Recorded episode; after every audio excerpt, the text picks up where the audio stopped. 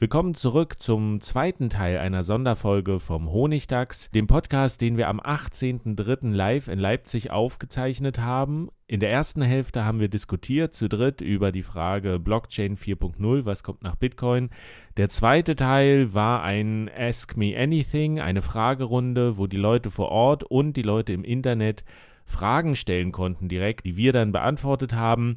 Und äh, da der Abend insgesamt zwei Stunden ging, hatten wir uns entschieden, den Podcast zu teilen. Die erste Hälfte ist eben diese Panel-Diskussion zu Blockchain 4.0 und jetzt gibt es die zweite Hälfte zu hören, das Ask Me Anything mit Fragen von Leuten aus dem Publikum und aus dem Internet. Viel Spaß. Äh, aber, aber, wir können ja mal anfangen, solange, solange das irgendwie auf Menti vielleicht noch läuft. Eine Frage sehe ich auf jeden Fall. Ich weiß nicht, wie viele da schon sind.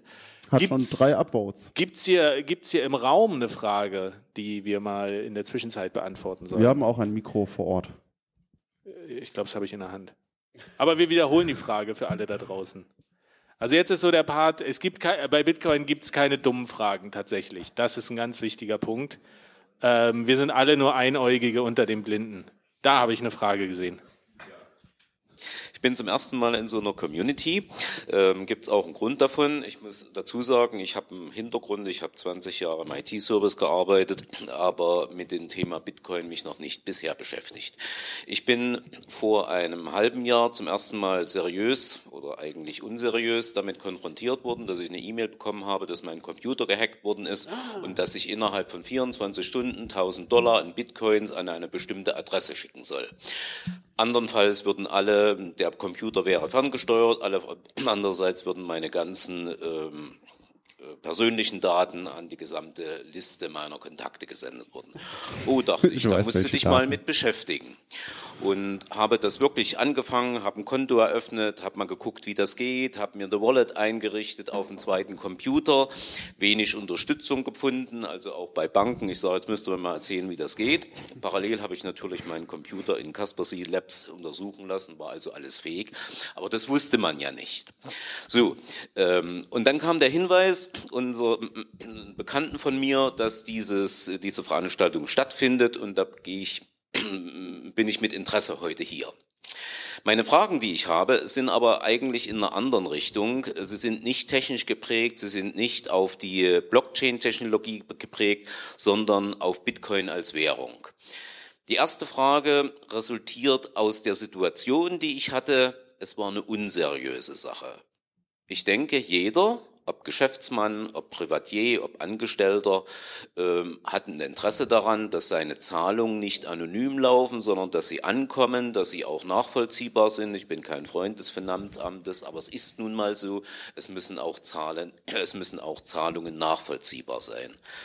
Dass jeder einen privaten Sektor hat, wo er noch ein bisschen anderes Geld für Dinge braucht, für die Ehefrau, für den Juwelier, das mag sein. Aber die Mehrzahl der Zahlungen kann durchaus äh, nicht anonymisiert äh, laufen. Ich denke nicht an China, das ist eine Sache für sich. Das ist auch der eine Punkt, wo ich mir die Frage stelle, woraus ergibt sich die Notwendigkeit für eine solche Währung? Das ist der erste Punkt. Jetzt, vielleicht, vielleicht machen wir erstmal die Fragen. Machen wir erstmal okay. die Fragen nacheinander? Genau.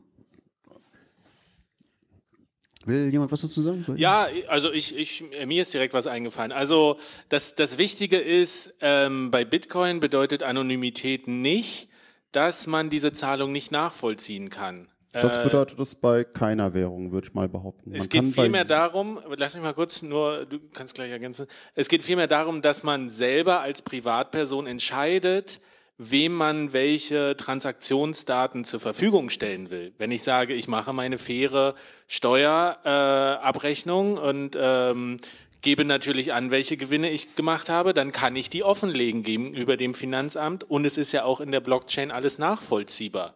Äh, das ist, der, das ist der wichtige Punkt. Aber ich kann das selber entscheiden. Und es geht nicht darum, dass zum Beispiel Apple oder PayPal einfach ein gläsernes Profil von mir anlegen kann, weil sie sehen, okay, ich habe jetzt hier eine Fahrkarte gekauft, äh, ich habe da ein Hotel gebucht, ich habe mir dieses digitale Spiel gekauft und dann schön mir halt im schadlosesten Fall einfach personalisierte Werbung schicken, äh, im schlimmsten Fall halt ein Überwachungsprofil von mir tatsächlich anle anlegen können und am Ende mehr über mich wissen, als ich über mich weiß äh, ich das aber gar nicht möchte, möchte und ich nichts dagegen tun kann. Das ist der wichtige Punkt, über den wir hier reden. Es geht nicht darum, äh, dass das nicht nachvollziehbar ist oder dass äh, äh, es geht eigentlich um Privatsphäre in dem Punkt. Das, das ist das Wichtige. Also das ist ja auch so, ich habe das neulich mal gelesen, es gibt irgendwie eine relativ, ich glaube sogar eine relativ neue Definition von Privatsphäre, die ich ganz treffend finde, allgemein. Privatsphäre bedeutet, äh, sich selbst aussuchen zu können, was ich der Welt über mich mitteile. Ja, also, also wie selektiv sich zu öffnen sozusagen. Und, und das ist, darum geht's. Also sich selber aussuchen zu können, wem ich was sage. Und, und, und, und äh, weil Sie gesagt haben, ähm, das ist ja was Unseriöses, wenn ich erpresst werde und wenn mir jemand sagt so, naja, diese ganzen Daten, die du da auf deinem Computer hast, die, ähm, die sende ich mal an all deine Kontakte. Das ist ja genau das, worum es geht. Das könnten ja auch Finanzdaten sein. Ähm, die meisten Leute wollen nicht, dass jeder oder wer auch immer weiß, ähm, alle, was, was sie alles bezahlt haben. Und, und insbesondere auch nicht, dass sie das verhindern können, aber, aber schon allein das zu wissen. Und, und, und die, das Argument, naja, ich habe ja nichts zu verstecken oder so, ist ein komisches, weil äh, die meisten Leute haben nichts zu verstecken, aber haben trotzdem nicht ihre Häuser aus Glas und, und keine Kameras überall und, und zeigen nicht ihren Nachbarn alle, so was sie so im Schlafzimmer machen. Ja? Und also das, das ist schon seltsam. Also die Leute wollen, es ist, glaube ich, schon was sehr Wichtiges, selbst entscheiden zu können, was ich anderen über mich mitteile. Ob das jetzt der Staat ist, ob das Firmen sind, ob das meine Nachbarn sind. Aber das sollte, aber das ist natürlich was Streitbares. Man kann da auch anderer Meinung sein. Es gibt Leute, die sind Post-Privacy und sagen, ja, jeder sollte alles wissen und das wäre viel besser. Das kann man, diese Meinung kann man haben. Ich glaube, wir haben die nicht. Ja, wolltest du was dazu sagen? Nee. Also was gerade gefehlt hat, ist noch ein bisschen die Sache auch für Firmen ist es interessant oder sogar sehr wichtig, ähm, dass nicht alles offen ist, was ich an Zahlungen mache. Weil möglicherweise ist das ja ein Geschäftsgeheimnis. Wer ist mein Zulieferer? Wann zahle ich meinen Zulieferer? Wie viele Teile habe ich gekauft und so weiter? Möglicherweise, wenn man jetzt ein Aktien, ähm, äh, ein börsennotiertes Unternehmen ist, darf man das auch gar nicht vorher öffentlich machen, bevor man das an die Öffentlichkeit, richtig an die Öffentlichkeit bringt. Und wenn man halt sagt, okay, das darf nicht anonym sein, oder das anonymes Geld ist, oder Firmen brauchen kein anonymes Geld, ist eigentlich falsch, weil eigentlich auch jeder, jeder braucht das. Und vor allen Dingen Firmen wollen nicht ihre kompletten Geldflüsse für alle öffentlich machen. Also das ist eigentlich ein total wichtige, wichtiges Element, äh, Privatsphäre auch bei äh, Kryptowährungen zu haben. Noch eine Antwort da hinten? Ja, ich würde sagen, äh, Bitcoin ist auch kein digitales Fiat, sondern digitales Gold von der ganzen Wertentwicklung her. Das ist auch ein Vorteil von Bitcoin. Ja. Ich habe noch eine Frage. Was ist eigentlich jetzt Blockchain 4.0? Blockchain 4.0 ist Bitcoin. Ähm, 0.18 haben wir, glaube ich, im Moment. Die nee, 18 kommt raus demnächst. Jetzt 17.1 und 0.18 ist im Release Candidate, glaube ich, gerade. Also die wahrscheinlich also dann 0.18 demnächst bei euch auf eurer Festplatte. Also der Begriff Blockchain ist einfach ein super geiler Marketingbegriff. Das haben wir über die, die Jahre gemerkt und der wurde halt auch weitergetragen. Blockchain 2.0 ist halt geiler als Blockchain 1.0, wo schon keiner weiß, was es ist. Und Blockchain 4.0, das haben wir uns natürlich, weiß nicht, gibt's bestimmt da draußen schon, aber haben wir uns halt bewusst auch äh, gewählt, diesen Titel, weil es gibt's eigentlich nicht, weil es schon, wie gesagt, Blockchain kann schon, es gibt keine ordentliche Definition von Blockchain ohne Artikel. Es gibt, das, das kann ich wirklich, Prost, das kann ich sehr empfehlen. Es gibt tatsächlich ein gutes äh, Buch, wo Blockchain vorne draufsteht, was ich richtig jedem empfehlen kann. Das von Daniel Drescher, Blockchain Grundlagen. Ähm, da geht es nicht um Bitcoin, nicht um Ethereum, das ist relativ undogmatisch, aber es erklärt Schritt für Schritt, warum diese Datenbank, wie die eigentlich aufgebaut ist und wie die funktioniert. Und am Ende hat man einen ziemlich guten Einblick, was sie leisten kann und vor allen Dingen was nicht. Und das ist eigentlich, glaube ich, das, was wir mit diesem Blockchain 4.0 ja auch sagen können, ist, wir müssen anfangen, jetzt diesen Begriff zu entzaubern und stärker uns darauf fokussieren, was kann man damit eigentlich alles nicht machen. Erstmal wieder ein bisschen den Tisch reinmachen, bevor wir sagen können, okay, wir haben hier ja trotzdem ein Phänomen, aber das Phänomen ist eigentlich Bitcoin. Äh, Blockchain ist ein Teil davon, wurde ausgegliedert, weil es einfach so mystisch war und jeder konnte sich was anderes darunter vorstellen und es verspricht irgendwie viel. Aber wenn man hinter die Fassade guckt, bleibt eben nicht so viel übrig. Da gibt es äh, einen schönen Begriff zu, das ist Cargo-Kult.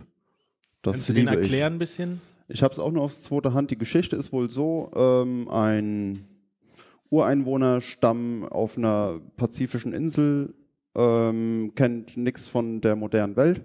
Ein Flugzeug fliegt über die rüber und wirft denen eine Colaflasche aus dem Fenster oder irgendwie sowas. Und die finden das und denken: Oh, die Götter fliegen am Himmel rum und die Götter benutzen diese gläsernen Dinger. Also ist das Ding ein Zeichen Gottes oder ein Ei von Gott und da können wir einen neuen Gott ausbrüten. Irgendwie sowas. Die verstehen nicht so richtig, um was es geht, sehen nur ein kleines Detail und denken, okay, das ist die Lösung. Und so ungefähr passiert es mit Blockchain auch.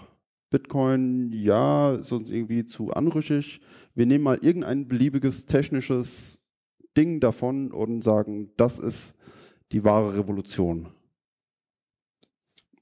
Wenn ich noch äh, ganz kurz was zu der Frage ergänzen könnte, die jetzt eben gestellt wurde. Ich musste jetzt gerade mal an äh, Jörg Platzer denken, der das auch mal so ein bisschen thematisiert hatte. Äh, und zwar ging es darum, dass sich die, in einem von eurer Podcast-Folge übrigens auch, äh, dass sich die Leute, viele gar nicht sich darüber bewusst sind, dass diese anonymen Zahlungen mit Bargeld eigentlich eine Art er hat es als Supergrundrecht formuliert, soweit ich mich erinnern konnte, und äh, dass das im Laufe der Digitalisierung auch immer weiter jetzt einfach verloren geht. Also wenn dieses Bargeld abgeschafft wird, dass es das dann einfach nicht mehr gibt und dann gibt es halt, wenn es sowas wie Bitcoin nicht gibt, nur noch eben sowas wie PayPal und Co. Und dann ist es und dann ist es halt soweit. Ne? Dann ist es halt, äh, dann hast du dein Haus aus Glas und dann kann jeder reingucken und dann kann auch jeder sehen, wann du dir dein Kaugummi an welchem Kiosk gekauft hast. Und äh, das ist halt was, was äh, ja, ich glaube einfach viele Leute auch gar nicht auf dem Schirm haben. So. Genau, darum geht's. Genau, das ist äh, gar nicht so einfach, das erstmal zu sehen, dass es darum geht. Und ich habe so den Eindruck, gerade so in den letzten wenigen Jahren, die Entwicklung geht noch viel schneller, als ich pessimistischerweise gedacht hätte. Mit Snowden, mit China. Alle Nerds sagen, told you so, aber es irgendwie ist schon mittlerweile ein Wettlauf geworden.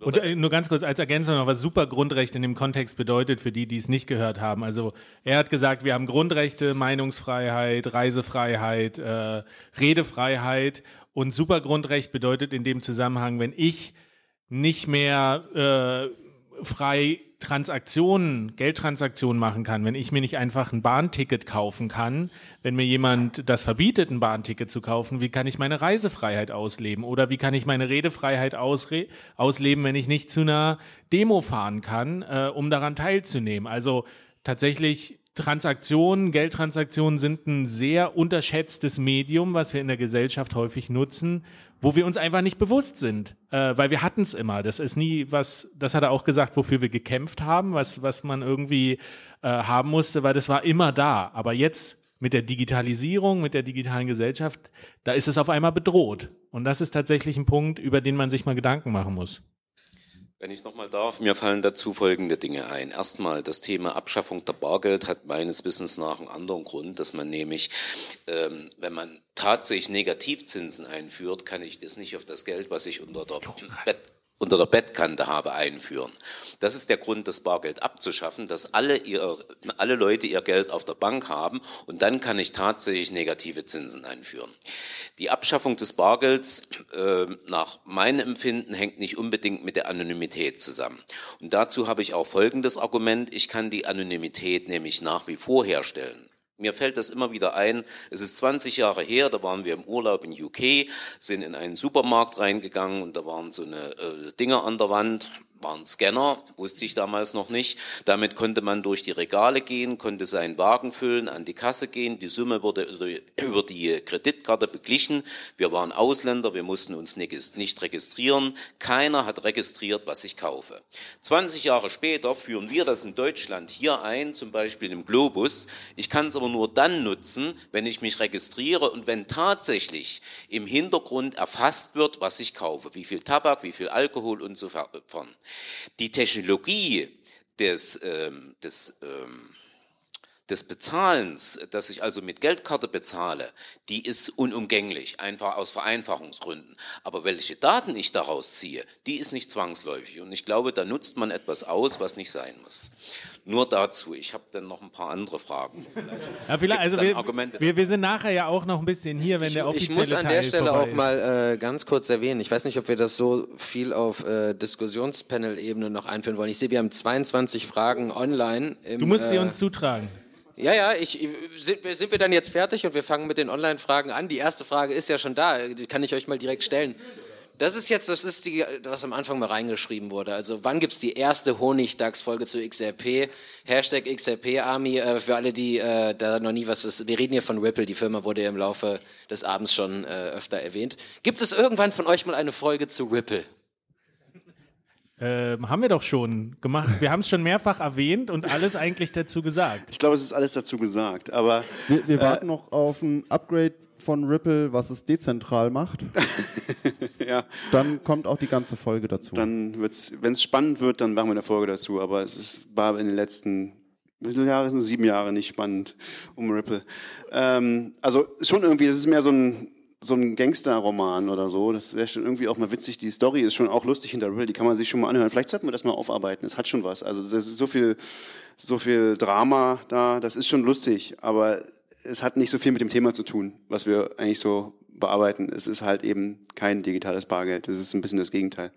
Und, Äh, und es, und es, und es äh, löst auch kein Problem, äh, was, was vorher noch nicht lösbar war. Das, ist das ist ja auch der Punkt. Also, Konkurrenz zu Swift. wir haben ja gewisse Kriterien, wonach ein, wonach ein Objekt interessant ist äh, oder ein Thema interessant ist, um darüber zu reden. Und äh, A, ist eine Firma verantwortlich für Ripple, das macht es irgendwie im Kontext von Dezentralisierung, äh, ist schon mal nicht so interessant. B, ist das Problem relativ langweilig, was sie angehen und wird halt schon adressiert. Das ist mehr so, sie versuchen ein Technik-Upgrade zu machen für ein bestehendes System und Sollen sie machen. Also viel, viel Erfolg, aber ich finde es halt absolut überhaupt nicht spannend und äh, Ripple wird nicht die Gesellschaft verändern. Das ist ja immer noch ein wichtiger Punkt. Ripple hat, hat nichts, was, was gesellschaftlich sonderlich interessant ist. Das wird unser Leben nicht beeinflussen. Bei Bitcoin ist das schon ein bisschen anders. Um, um diesen nochmal kurz auf diese Frage eben zurückzukommen, weil die, finde ich, geht eben genau um diesen Punkt, um diesen Kern, äh, das ist unser Leben. Äh, ähm, äh, natürlich, das, genau, das ist zum Beispiel ein Grund, der genannt wird, dass Bargeld äh, abgeschafft werden sollte, weil man Negativzinsen dann durchsetzen kann. Aber ist das was Gutes? Ist eine Frage. Es gibt mehrere Gründe, die dafür genannt werden. Und natürlich ist sozusagen, also ich glaube, vermutlich ist die Digitalisierung nicht aufzuhalten. Aber da ist es eben der Punkt. Kann ich in der, in der digitalen Gesellschaft was machen, was nicht, was nicht korrumpierbar ist. Denn der Punkt ist bei diesen Karten, da kann man natürlich kann man sich entscheiden, die Daten nicht zu verwerten, die da auflaufen, die da zwangsläufig auflaufen. Aber wer entscheidet das? Und ist der immer unkorrumpierbar? Äh, kann ich denen immer vertrauen? Der, der, der Kartengesellschaft? Kann ich der Regierung immer vertrauen? Kann ich äh, dem Hacker immer vertrauen? Der, der, die Idee von Bitcoin ist etwas zu machen, was nicht böse sein kann äh, was, was ich nicht korrumpieren kann, weil es einfach nicht geht, weil es technisch nicht möglich ist. Und, und wir wissen nicht, ob das funktioniert, aber äh, das ist halt das, worum es hier geht. Und selbst wenn man davon ausgeht, dass die Kartengesellschaft gut wäre, die kann nicht mal beweisen, dass sie gut ist und die Daten nicht verwertet. Wie soll man beweisen, dass man Daten, die anfallen, löscht? Das kann man nicht beweisen. Oder unhackbar ist. genau. Nächste Frage, haben wir die, haben wir die Selbst wenn 99% aller ICOs Scams waren, müsst ihr doch eingestehen, dass dies ein guter Einsatzzweck dieser Technologie ist. Warum sollte dies der einzige sein? Es, es war der genialste Schachzug von Ethereum ever. Ja, das wurde ja auch, glaube ich, auch eben so gesagt, oder? Also, Wir haben genau das eben doch schon besprochen, oder? Ich weiß nicht. Äh, Also, äh, also was, ich verstehe die Frage nicht ganz. Da, da, Also gut ist in diesem dies Kontext. ist ein guter Einsatz. Was ist dies? Bitcoin, oder was? Ist ein guter Einsatz. Ja, ja. Nee, ICOs. Dass Nee, das- du ICOs machen kannst. das- die, die Frage ist so ein das muss ich bisschen, nicht eingestehen, nein. Die Frage ist kritisch, weil wir sagt, es ist ein guter Einsatzzweck. Was soll gut bedeuten in diesem Zusammenhang? Bedeutet gut, ich habe einen fetten Reibach gemacht und äh, fett Kohle und kann mir jetzt Lambo kaufen und erste Klasse fliegen. Dann sind ICOs natürlich gut. Ja, dann, dann spitzenmäßig. Äh, wenn, wenn da nicht von der Steuer und von Aufsichtsbehörden noch der große Hammer kommt, die reagieren da immer sehr langsam. Also da würde ich mich noch nicht komplett zurücklehnen. Aber unter, wenn wir mal gucken als Gesellschaft, wenn wir wirklich von außen betrachten, was hat diese ICO-Blase denn unserer Gesellschaft gebracht? Nichts. Sie hat jede Menge Leute dazu verführt, Geld in irgendwelche Sachen reinzustecken und die meisten haben eben kein Reibach gemacht. Ge neulich, das fand ich sehr lustig, vorgestern hier meine Kita, die Kita von meiner Tochter nebenan, Konzerthalle, hat Cool Savage gespielt und ich habe ein Buch zu Hause liegen von Dr. Julian Hosp, da steht ein Zitat von Cool Savage drauf hier, wir haben mein bester Kryptoberater und die haben ja auch einen, sehr bekannten Song gemacht, irgendwie Ende 2017, Hodeln, wo sie erklären, in was sie alles rein investiert haben. Das ist das schlimmste Portfolio, was man sich rückblickend anlegen konnte. Das ist ungefähr 98 Prozent Verlust. Ähm, So und Gangster sagt, sind die. Also unter dem Aspekt finde ich es auch schon wieder gut. kann, kann ich jetzt Du meinst, sagen. dass Savage jetzt weniger Geld hat als vorher? Ja, gut. Ja, ich hab- schon gut, Ich ja. habe überlegt, ob ich eine Presseanfrage stelle, hineingehe und sage, komm, Buddy, was macht denn dein Hodelportfolio? Vielleicht, ja. Ja, wir müssen uns mal kürzer fassen. Alles klar. Ähm, nächste Frage. Auf welche Entwicklung freut ihr euch am meisten? Ich beziehe das jetzt einfach mal auf Bitcoin. nur, nur eine, du darfst nur, Nur ein, eine ich Sache darf nur ein, sagen. ein Wort sagen, oder? Ich darf nur ein Wort sagen? Ja. Schnorr. Also du sag, sag wenigstens Schnorr-Signaturen, dass man es googeln kann. Schnorr-Signaturen kann man googeln. Dass endlich mal alle Wallets, Hardware wie Software, interkompatibel werden. Für viele ist es schon so, für mich ist es nicht so. Wie, können die nicht alle Bitcoin empfangen und senden? Naja, meine Hardware-Wallet und meine Software-Wallet können nicht miteinander reden. Die können sich nicht gegenseitig Bitcoin schicken? Ja, die sollen sich ja direkt synchronisieren zum Beispiel. Meine Software-Wallet soll die Private Keys auf der Hardware-Wallet benutzen. Ah, okay, ja, das ist schon tiefergehend. Okay. Ähm, ich freue mich darauf, äh, dass die Medien es noch schaffen, das irgendwie besser einzuordnen, kritischer, damit solche Bubbles nicht mehr entstehen wie bei den ICO-Sachen. Guter Punkt. Nächste Frage. Wie hoch ist der, Leut, äh, der Einfluss von Leuten wie beispielsweise Adam Beck auf Bitcoin und seine Entwicklung? Äh, kurz, Adam Beck ist äh, CEO von, von Blockstream? Ja. Da haben wir was vorbereitet. Diese Frage, äh, die kommt scheinbar öfter. Also die, die wurde schon vorher im, im Forum, glaube ich, in gestellt. In ähm, das weiß natürlich niemand so genau. Aber ja gut, Adam Beck, hm, ja, wie groß der Einfluss ist, also das ist halt natürlich sehr... Äh, und es ist eine gute Frage eigentlich, finde ich. Weil, also die Verschwörungstheorie geht so, Bitcoin ist unter der kompletten Kontrolle einer, eines Clans, einer Verschwörung, nämlich Blockstream. Blockstream. Block, Blockstream.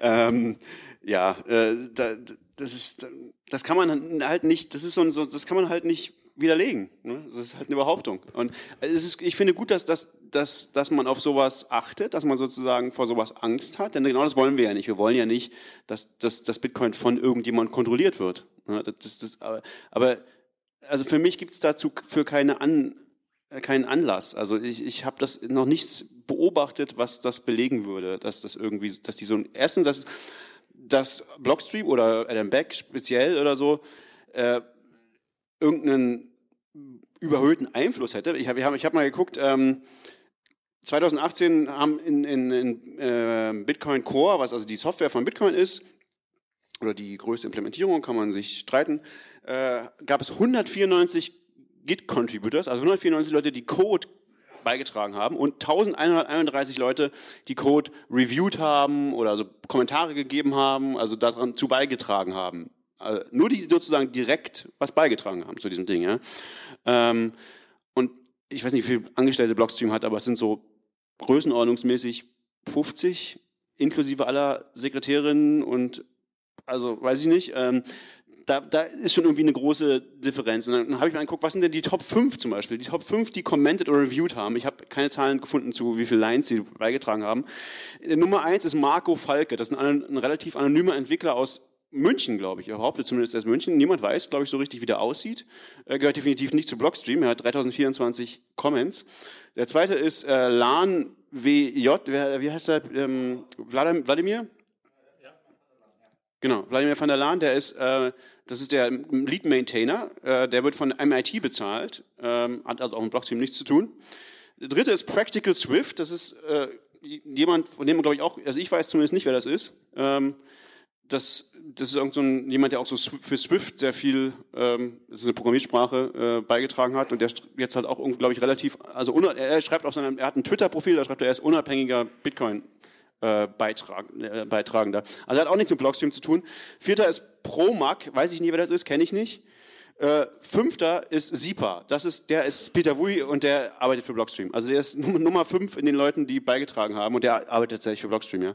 Also, Aber ganz interessant, also ich muss schon sagen, wenn ich mich informiere und zum Beispiel meinen Twitter-Stream angucke und da kommt ein Tweet von Adam Beck, dann hat der schon höheres Gewicht als, ich sag mal, jeder x-beliebige andere Tweet, Klar. der da kommt.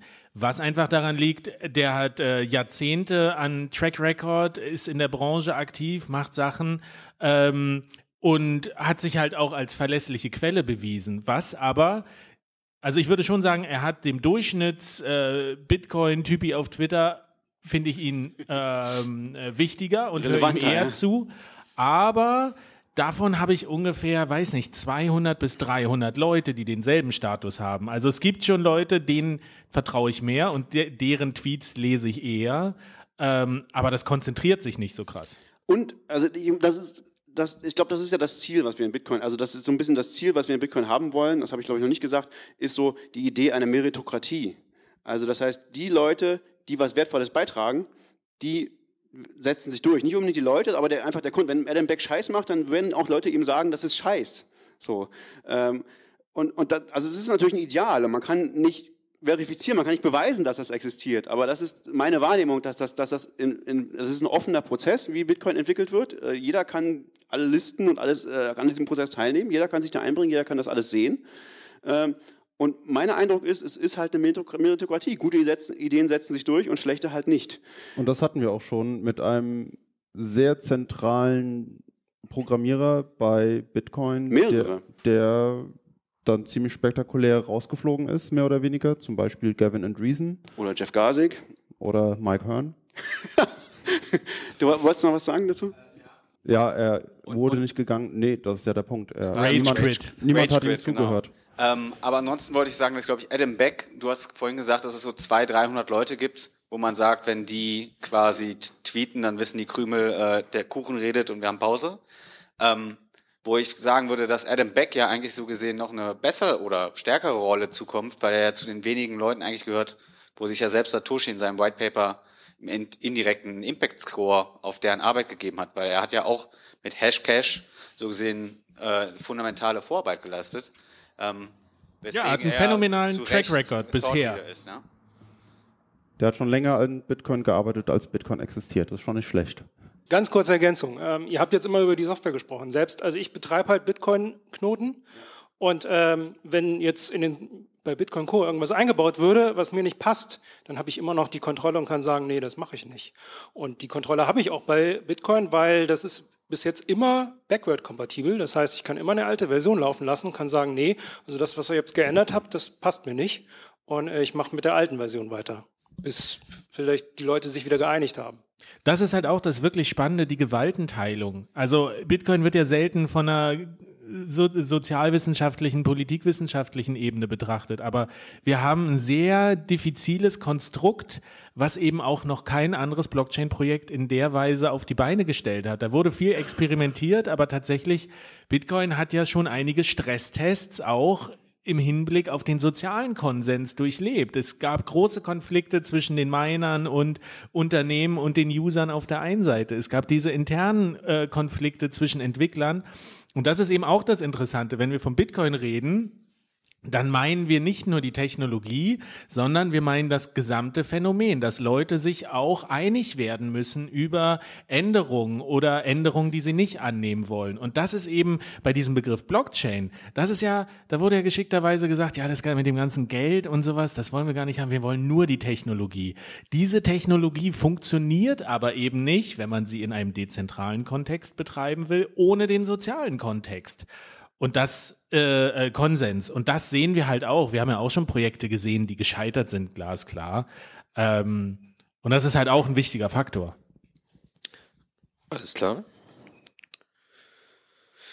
Äh, mit wem würdet ihr in den Urlaub fliegen und warum? Roger Ver oder Craig Wright? Und wohin? Mit wem würden wir lieber in den Urlaub fliegen? Mit Roger, Roger Weiß irgendjemand nicht, wer Roger Byrne, bestimmt einige wissen nicht, wer Roger Byrne und Craig Wright sind. Ähm, äh, Roger Byrne ist jemand, der früher Bitcoin Jesus genannt wurde. Äh, ein früher ähm, Investor, früher äh, Angel, was auch immer, jemand, der ganz früh am Bitcoin, relativ, äh, relativ früh im Bitcoin beteiligt war, der technisch überhaupt keine Ahnung hat. Also ein nicht, äh, einfach ein Unternehmer, ähm, Self-made Millionär, wie immer bezeichnet. Und ähm, äh, der hat sehr früh sehr viele Bitcoins gekauft und hat auch ist dadurch schon sehr früh sehr, sehr reich geworden und hat äh, einen großen Einfluss an ganz vielen Firmen, die irgendwie in diesem Bitcoin-Kontext ähm, beteiligt sind. Hat sich aber inzwischen zu einem der Feinde von Bitcoin gemacht. Ist auch wieder so jemand, wo Bitcoin seine Resilienz gezeigt hat, auch gegenüber Figuren, die sehr zentral sind. Ähm, äh, und der hat, also es gab diesen großen Streit der, zwischen Big Blockern und Small Blockern. Das ist im Prinzip ein technisch, ganz technisches Detail. Und Roger Ver ist, wie gesagt, jemand, der nicht technisch ist. Aber er hat da dann sehr, eine sehr feste Position und die ist halt einfach falsch. Und,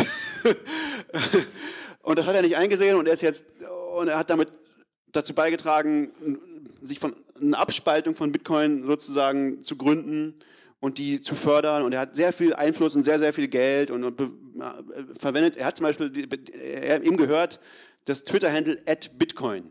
Also Und auch bitcoin.com. Und auch bitcoin.com. Aber wer ist jetzt Craig Wright, bevor es zu lang wird? und Craig Wright ist einfach ein Fake Satoshi. Craig Wright ist jemand, der seit fünf Jahren versucht zu behaupten, er wäre Satoshi, aber jeder auf der Welt ist für alle Leute, die sich in Bitcoin auskennen, ein klarer Kandidat, Satoshi zu sein, inklusive aller eurer Großmütter, als Craig Wright. Weil Craig Wright hat mehrmals behauptet, er ist es und es ist sehr leicht zu beweisen, dass man Satoshi ist. Zum Beispiel, indem man ähm, mit, mit den Keys die, die, von, von, von diesen ersten Bitcoins irgendwas signiert.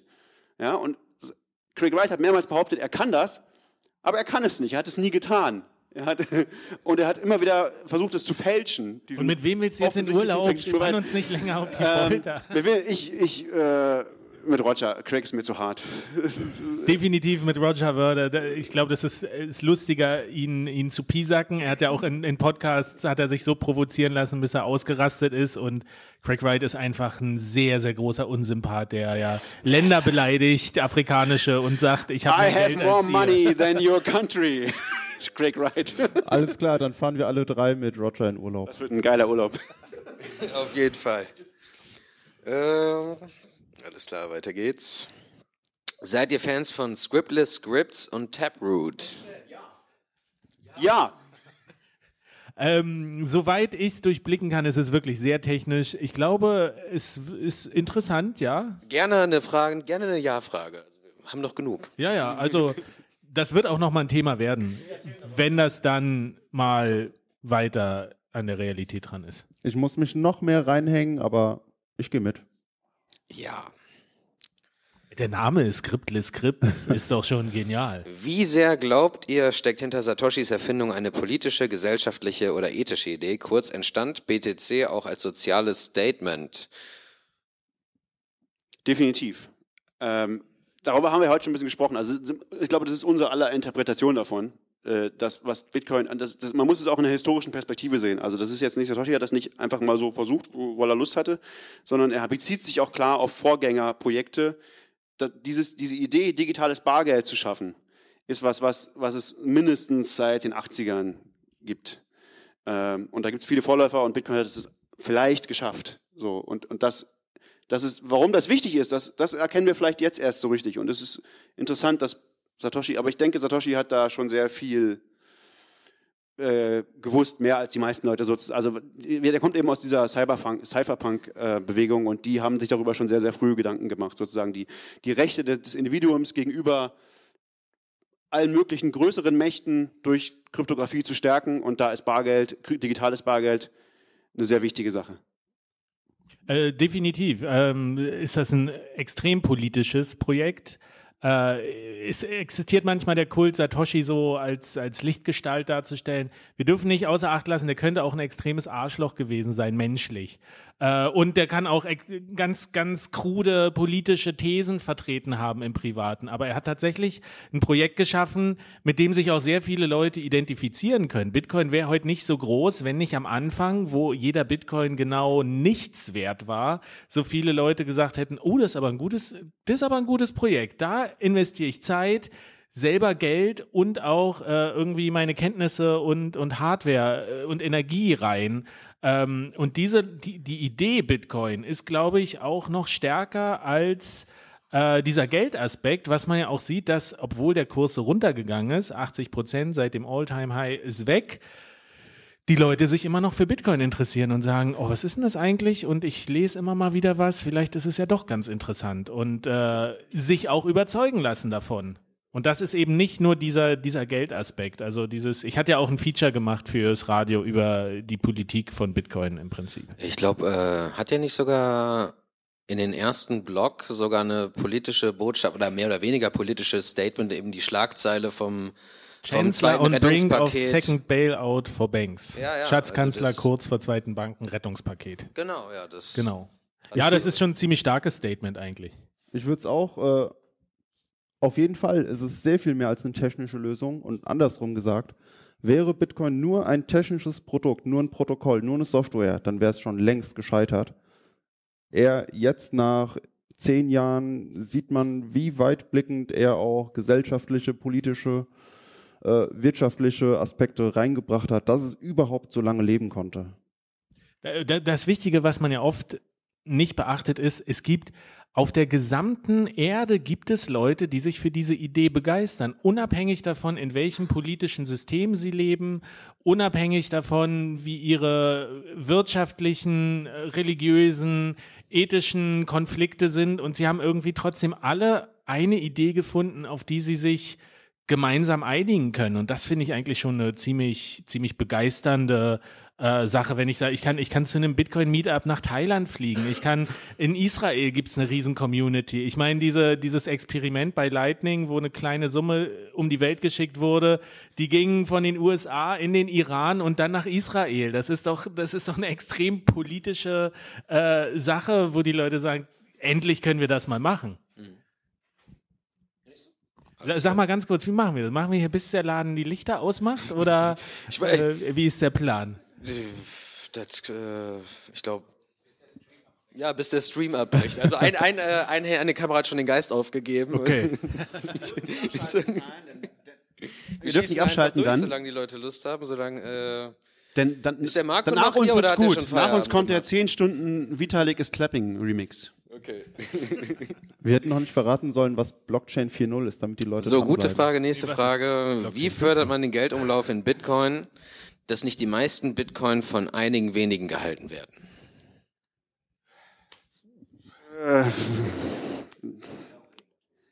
Ja, ist es, also, warum sollte man, wer ist Mann und wie sollte man das fördern? Äh, der- Und die Frage ist, also das, ist ja, das ist ja ein ganz grundsätzliches Problem. Die Reichen werden reicher. Das ist äh, was menschliches, was schon immer so ist oder aus- was in der Natur nicht nur menschlich ist. Das, ist- das ist ein ganz natürliches Prinzip, was schon immer so ist.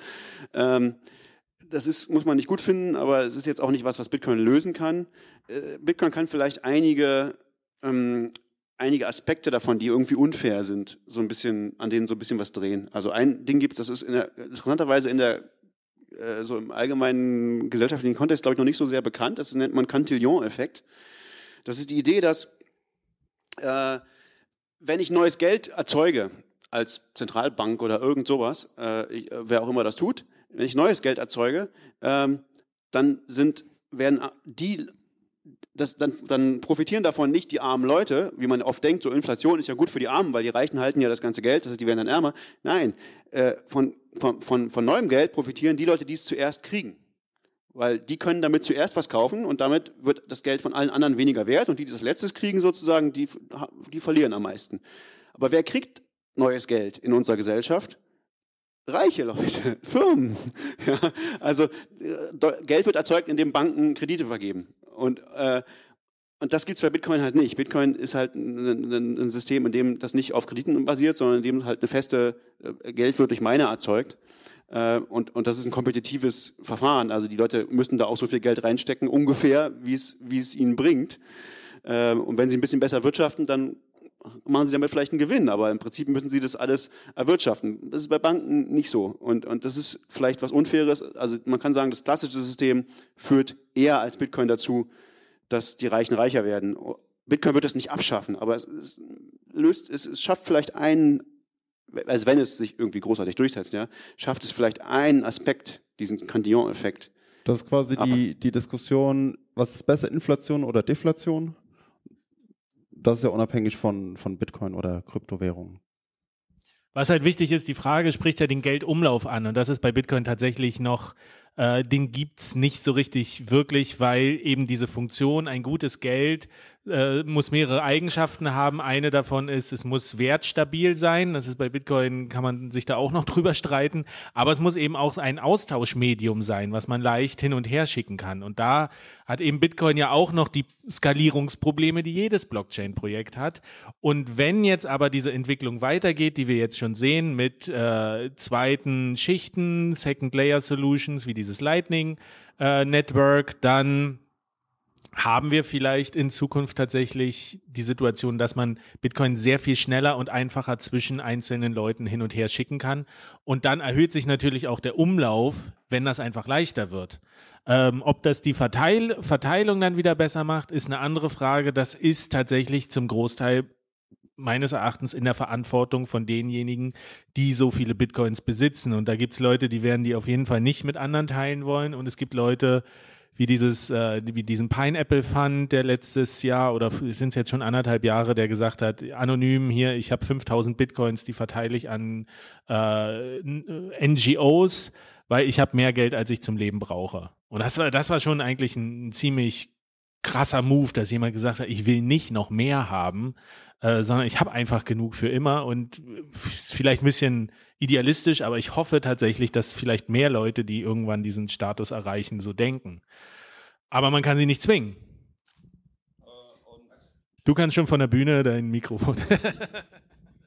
naja, ich mache mir da auch keine großen Sorgen. Allein schon darum, dass Bitcoin immer noch ziemlich volatil ist. Wenn jemand reich ist und ganz viele Bitcoins hält, hat er immer noch das Risiko, vielleicht aus irgendwelchen Gründen alles zu verlieren sei es jetzt durch die Kursbewegungen oder er verliert seinen Private Key, irgendwie sowas. Also ich bin überzeugt, irgendwann verkauft jeder Mensch. Und wenn ich reich bin, dann werde ich bestimmt auch verkaufen.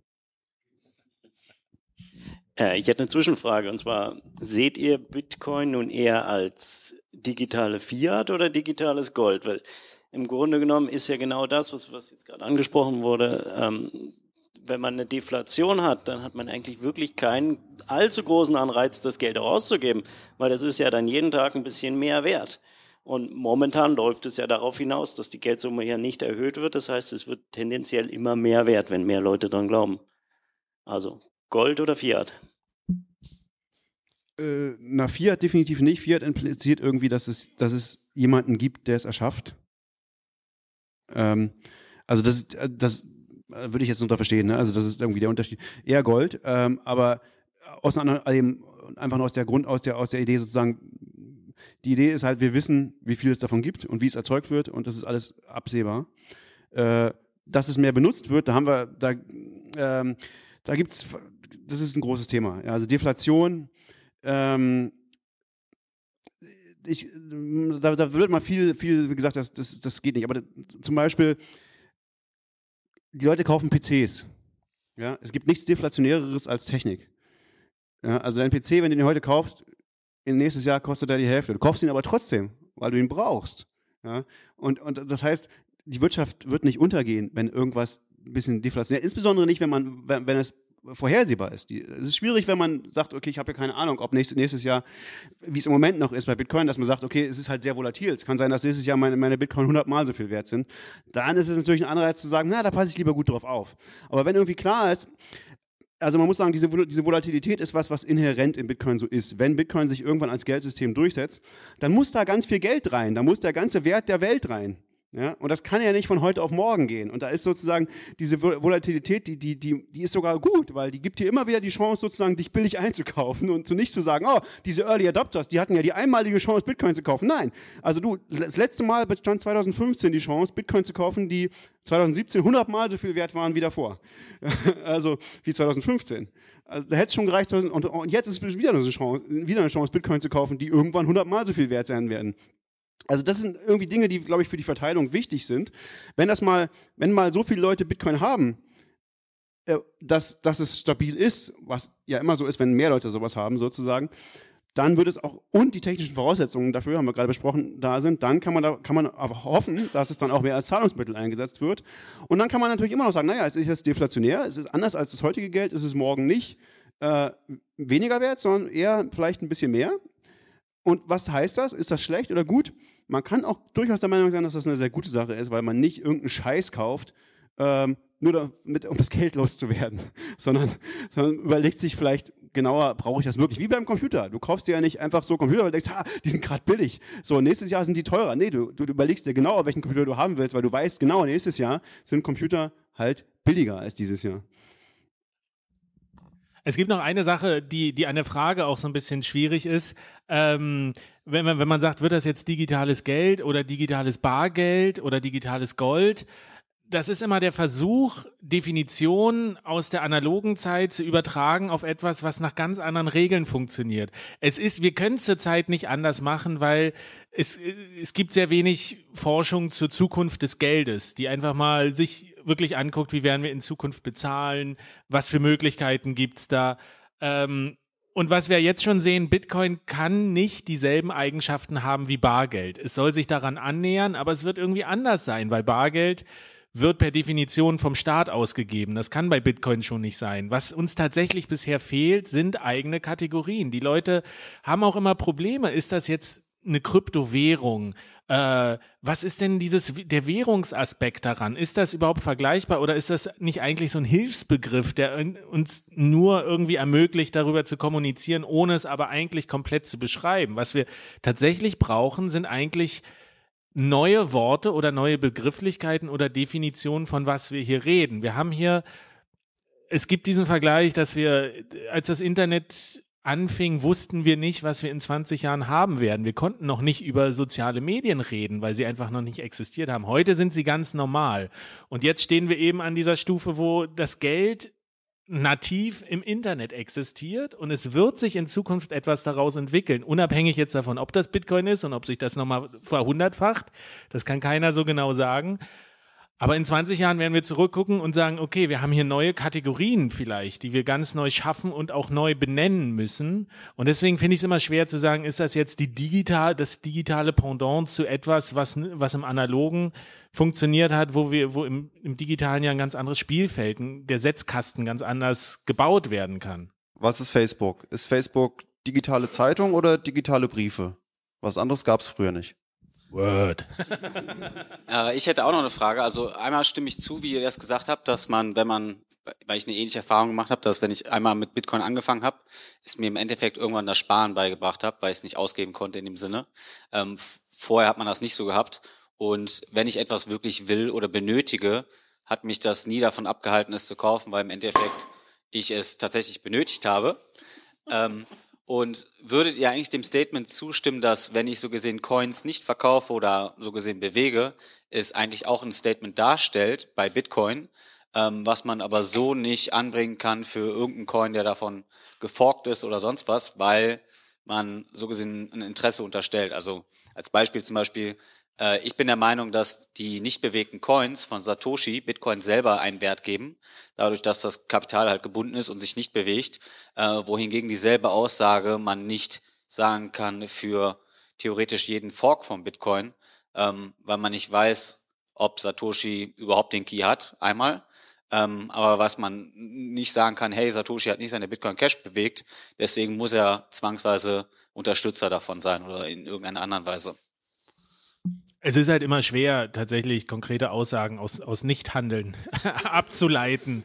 Ähm, Aber ich stimme dir da schon zu, ja. Es ist, äh, da muss man Narrative auch entzaubern, wenn, wenn Leute sagen, wir, wir übertragen das auf Bitcoin Cash und sagen, guck mal, der hat, der hat ja die Bitcoin Cash auch noch nicht bewegt. Oder Satoshis Vision gibt's ja auch, äh, die versuchen ja sogar darauf anzuspielen, dass, dass das das originale Bitcoin ist. Und na klar kann man da nicht sagen, dass Satoshi das tatsächlich als seine Vision bezeichnen würde, weil er diese äh, die, die, die Bitcoin SV auch nicht ausgegeben hat. Also er könnte jetzt das eigentlich forken und die alle verkaufen. Das wäre ein Statement. Aber dadurch, dass nichts passiert, ist es halt schwer, irgendwelche Aussagen zu machen. Aber man muss das immer kritisch hinterfragen. Das ist das Wichtige tatsächlich. Wie, diese Narrative, die ja gerne im Marketing ver, verbreitet werden und da auch ausgenutzt werden, lassen die sich überhaupt belegen auf eine gewisse Art? Und das ist ja oft schwer.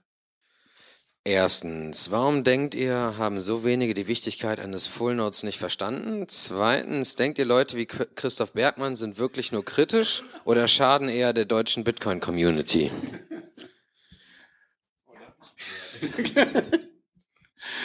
Äh, Es ist, glaube ich, so eine doppelte Verneinung. Ich glaube, ich vermute, es bedeutet, warum haben so wenige die Wichtigkeit eines Notes verstanden? Vermute ich. Aber, also, interpretiere ich jetzt einfach mal so. Ähm, weil es ein schwieriges Thema ist, glaube ich. Also, es ist sehr subtil, äh, warum man das, warum man das Haben es denn so wenige verstanden tatsächlich? Ja, stimmt, sind, also warum, wie, wie wenige haben es verstanden? Also ungefähr 70.000 haben es im Moment verstanden auf der Welt. Es gibt so ungefähr 60, 70.000 Full Notes auf der Welt im Moment. Nee, sie haben es verstanden und die Möglichkeit, einen zu betreiben.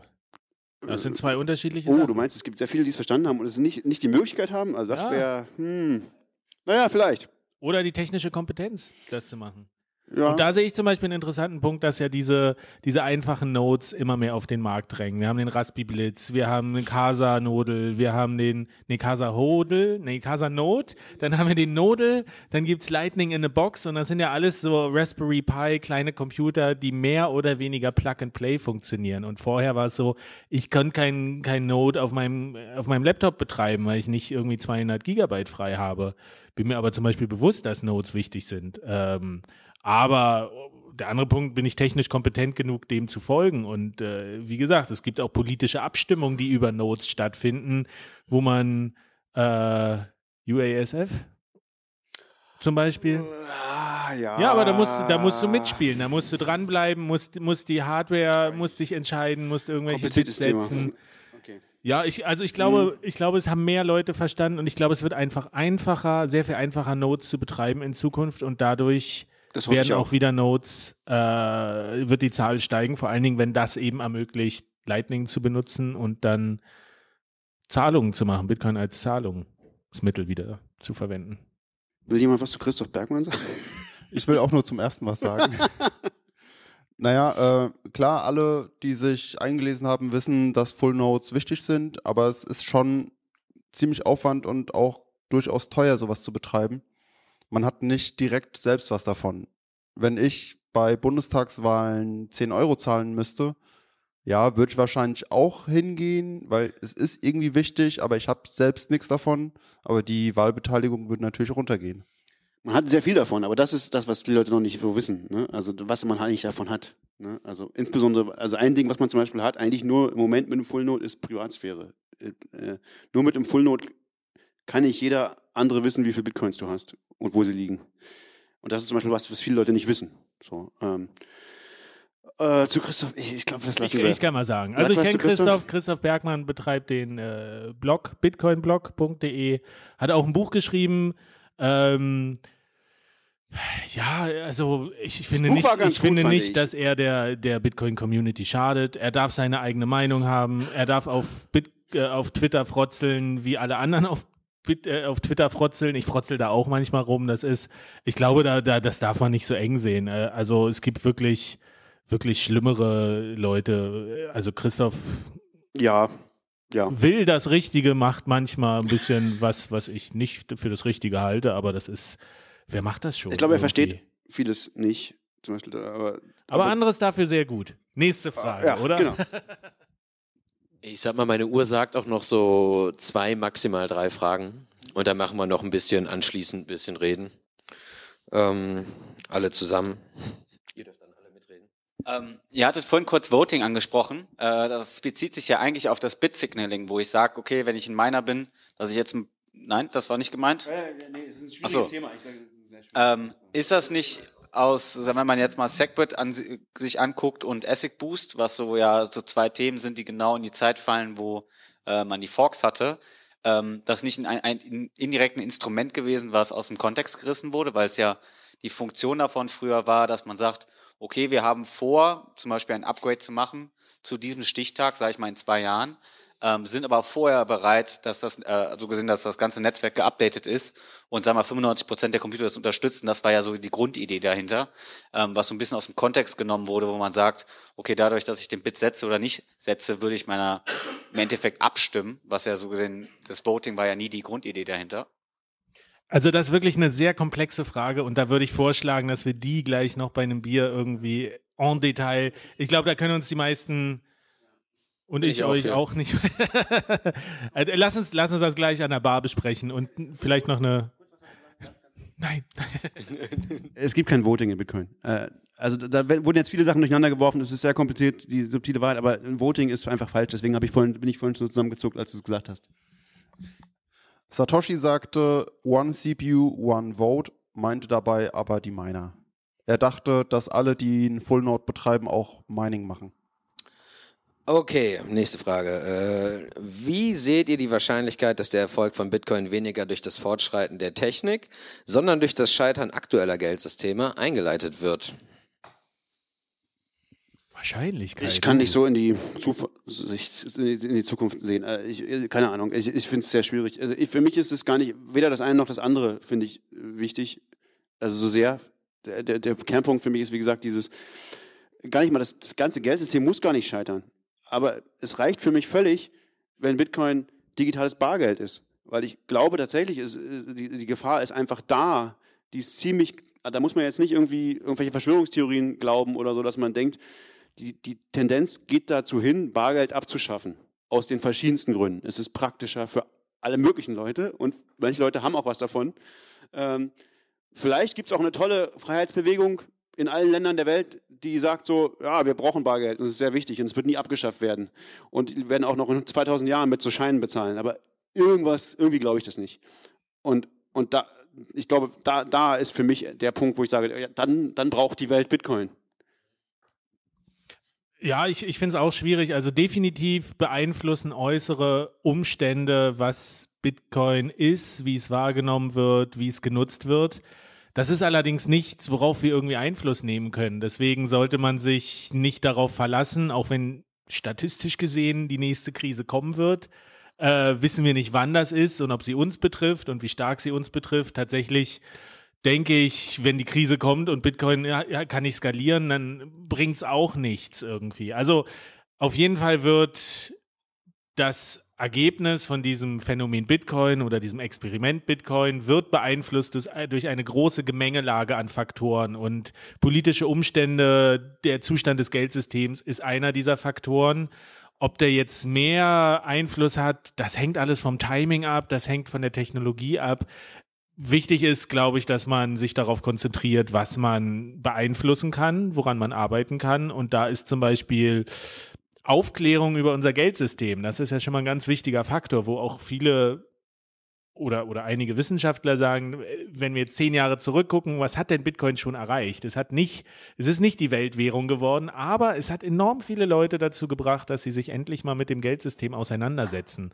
Und ich glaube, das ist auch, um nochmal auf diese politische Dimension von Bitcoin zu kommen, das ist halt diese Idee Bitcoin, die sehr viel größer ist, die aber nie thematisiert wird. Und da sehe ich vielleicht das, das größte Potenzial drin. Und der Rest, da beeinflusst sich alles irgendwie. Das ist schwer, sich da festzulegen.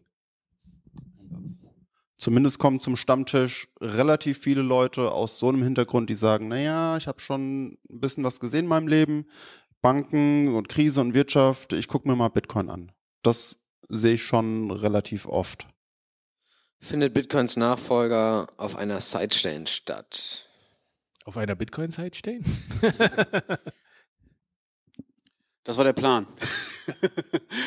Die, Sidechains, die Idee von Sidechains ist, ein Upgrade-Pfad für Bitcoins zu haben. Also nicht, ein neu, nicht die, ganze, die ganze Geld neu bootstrappen zu müssen, sondern das Ganze schön verteilt. Das, eine der schwierigen Sachen an so einer digitalen Währung ist ja, wie verteile ich das? Und wir haben vorhin schon mal darüber angebeutet, es ist natürlich nicht ideal bei Bitcoin, aber es haben schon sehr viele Leute Bitcoin. Und das hat kein anderes System auch nur ansatzweise so. Und wie kann ich, also wenn ich jetzt irgendwas ganz Grundsätzliches ändern wollte in Bitcoin, dann müsste ich diese Bitcoins irgendwie mitnehmen können, diese, diese sozusagen diese Konten irgendwie mitnehmen können. Und das ist die Idee von der Sidechain, ganz ungefähr.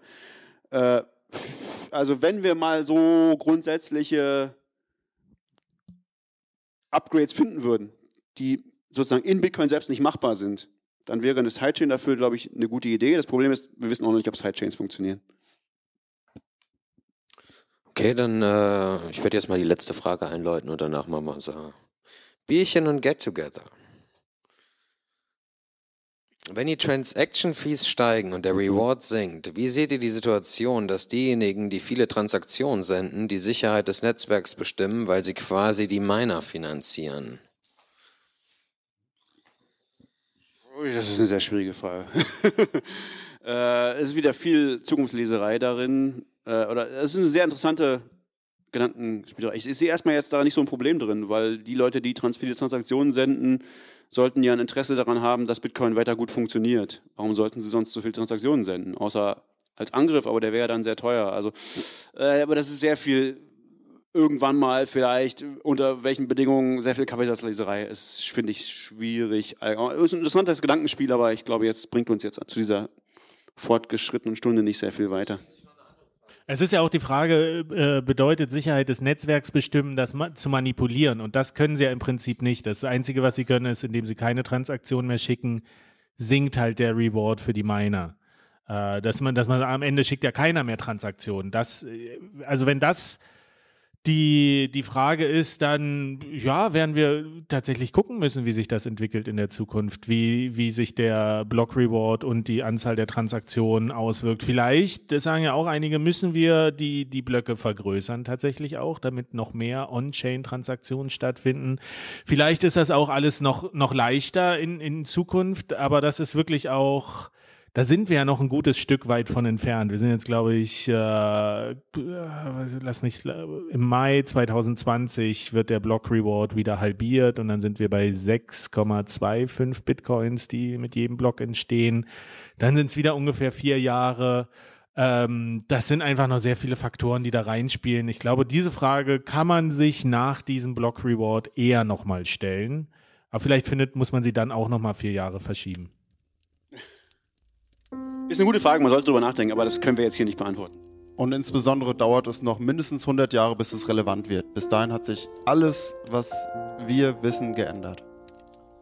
Ja, dann äh, vielen Dank an den Honigdachs äh, und vielen Dank an die Gäste. Ich hoffe, es war ein interessanter Beitrag. Ich fand es mega spannend, ich fand es super interessant. Ich muss mal ein ganz großes Dankeschön aussprechen an euch und auch an Nadja, die uns hier diese wunderschöne Deko äh, gebastelt hat. Spitzendesign. Spitzendesign, Spitzendesign. Auch das Kryptomania-Design mit den Schwarzlichtfarben. Ähm, danke an Konter und Chris für die Technik. Und nochmal ganz großen Applaus hier bitte hier für den Honigdachs. Die Jungs haben mir wirklich eine klasse Show abgeliefert. Ich hoffe, die haben äh, mehr als deutlich gezeigt, dass in Leipzig äh, qualitativ ganz große Bitcoin-Community aufzufinden ist und die Jungs liefern schon im deutschsprachigen Raum seit Jahren äh, erstklassige Pionierarbeit. Also ich bin sehr froh, mit denen zusammenzuarbeiten zu dürfen. Ja, danke, ebenfalls. Vielen Dank, Matthias, dass du das alles äh, veranstaltet und organisiert und das alles äh, gemacht hast. Das, äh, wir sind sehr dankbar, dass, wir, dass uns jemand zuhört. Danke. Und Willkommen in Leipzig und willkommen Crypto Monday in Leipzig. Und Manuel. Eins haben wir noch vergessen, oder? Ja, eins fehlt noch. Bitte verschlüsselt eure Backups. Macht's gut. Tschüss.